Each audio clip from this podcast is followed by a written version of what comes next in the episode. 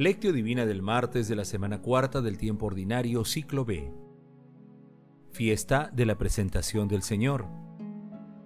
Ahora, Señor, según tu promesa, puedes dejar a tu siervo irse en paz, porque mis ojos han visto a tu Salvador, a quien has presentado ante todos los pueblos, luz para alumbrar a las naciones y gloria de tu pueblo Israel.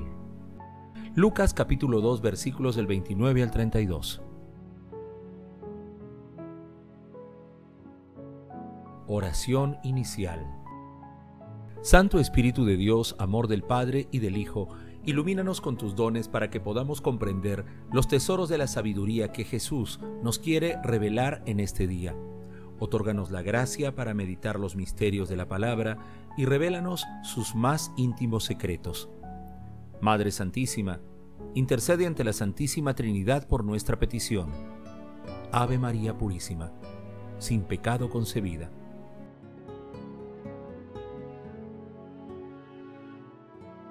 Lectura.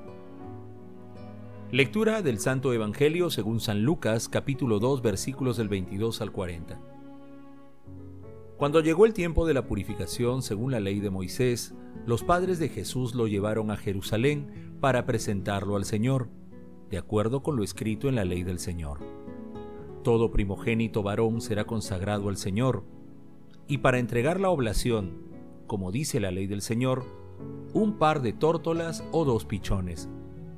Vivía entonces en Jerusalén un hombre llamado Simeón, hombre justo y piadoso, que aguardaba el consuelo de Israel, que el Espíritu Santo moraba en él. Había recibido un oráculo del Espíritu Santo que no vería la muerte antes de ver al Mesías del Señor. Impulsado por el Espíritu fue al templo. Cuando entraba el niño Jesús con sus padres, para cumplir con él lo previsto por la ley, Simeón lo tomó en brazos y bendijo a Dios diciendo, Ahora, Señor, según tu promesa, puedes dejar a tu siervo irse en paz, porque mis ojos han visto a tu Salvador, a quien has presentado ante todos los pueblos, luz para alumbrar a las naciones y gloria de tu pueblo Israel. Su padre y su madre estaban admirados por lo que se decía del niño. Simeón los bendijo, diciendo a María, su madre, Mira, este niño está puesto para que muchos en Israel caigan o se levanten. Será como un signo de contradicción. Así quedará clara la actitud de muchos corazones, y a ti una espada te traspasará el alma. Había también una profetisa, Ana, hija de Fanuel, de la tribu de Aser. Era una mujer muy anciana. De jovencita había vivido siete años casada y luego viuda hasta los 84, no se apartaba del templo día y noche, sirviendo a Dios con ayunos y oraciones. Acercándose en aquel momento, daba gracias a Dios y hablaba del niño a todos los que aguardaban la liberación de Jerusalén. Y cuando cumplieron todo lo que prescribía la ley del Señor, se volvieron a Galilea, a su ciudad de Nazaret. El niño iba creciendo y robusteciéndose y se llenaba de sabiduría, y la gracia de Dios lo acompañaba. Palabra del Señor. Gloria a ti, Señor Jesús. Hoy celebramos la fiesta de la presentación del Señor o fiesta del encuentro y lo hacemos meditando el texto evangélico denominado Presentación del Señor y Purificación de María en el Templo. La presentación va mucho más allá del cumplimiento de los preceptos del Señor, hace realidad la profecía de Malaquías, capítulo 3, versículos 1 al 3, que dice, Miren, yo envío mi mensajero a preparar el camino delante de mí.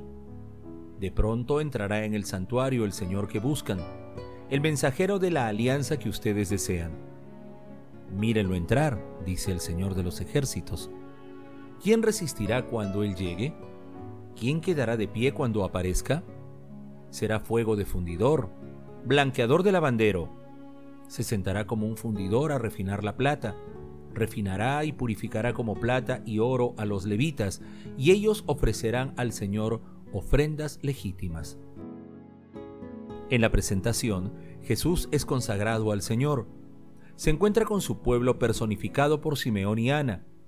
Simeón realiza declaraciones solemnes y pronuncia dos oráculos. En el primero, destaca la salvación que traerá el niño y el rechazo del que será objeto. En el segundo, se resalta cómo su presencia provocará la caída, ruina y resurrección de muchos. La imagen de María también aparece en este episodio, asociada a Jesús y envuelta en el drama de la muerte de nuestro Salvador.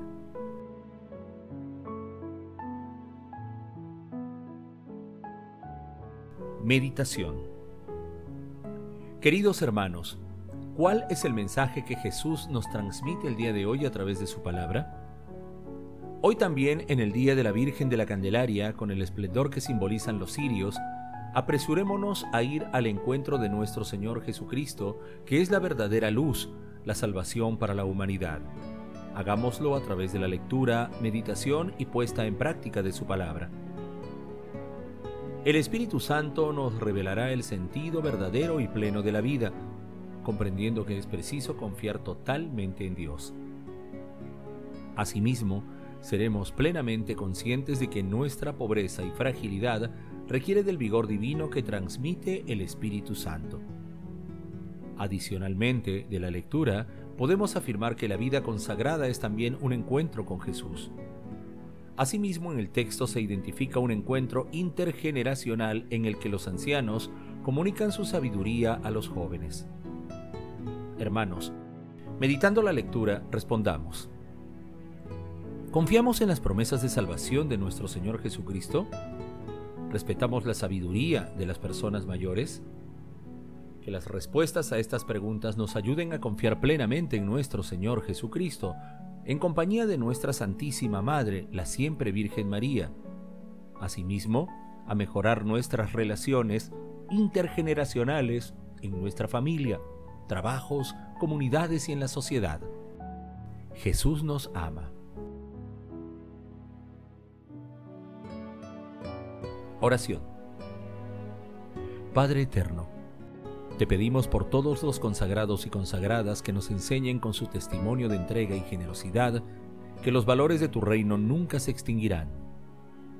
Amado Jesús, concédenos el mismo espíritu que impulsó a Simeón y a Ana a confesar que nuestro Señor Jesucristo es el Salvador de la humanidad. Amado Jesús, Salvador de la humanidad, Tú que eres la luz que alumbra a las naciones, ilumina a todas las personas que aún te desconocen y haz que crean en ti, Dios verdadero. Amado Jesús, te pedimos que envíes tu Santo Espíritu a los que rigen los pueblos para que su labor sea siempre de servicio, justicia y paz. Amado Jesús, felicidad de los santos, a quien el justo Simeón pudo contemplar antes de la muerte como tanto había deseado, Haz que los difuntos que desean contemplar tu rostro se sacien de tu visión. Madre Santísima, Reina de la Paz, intercede ante la Santísima Trinidad por nuestras peticiones. Amén.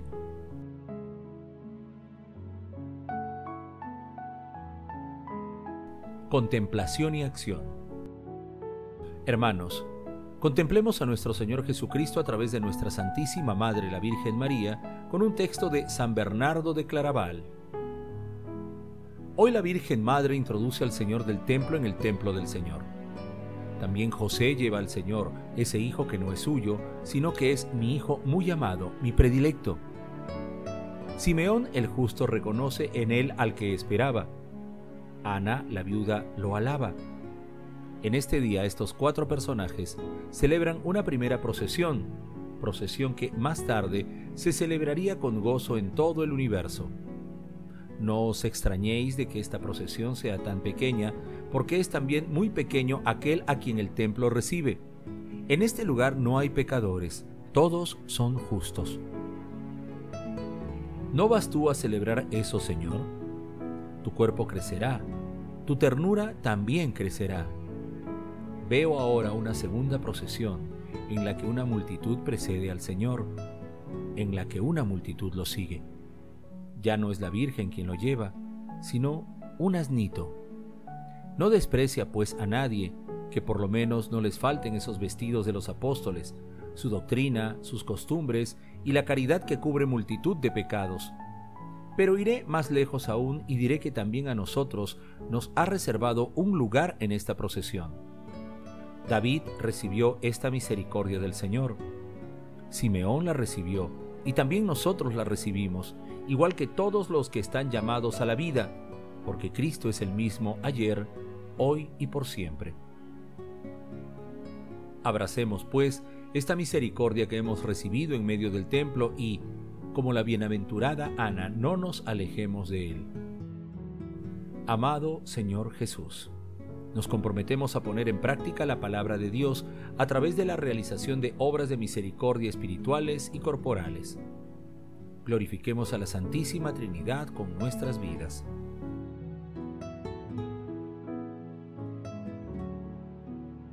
Oración final. Gracias Señor Jesús por tu palabra de vida eterna. Que el Espíritu Santo nos ilumine para que tu palabra penetre a lo más profundo de nuestras almas y se convierta en acción Dios glorioso, escucha nuestra oración. Bendito seas por los siglos de los siglos. Madre Santísima, intercede ante la Santísima Trinidad por nuestra petición. Amén.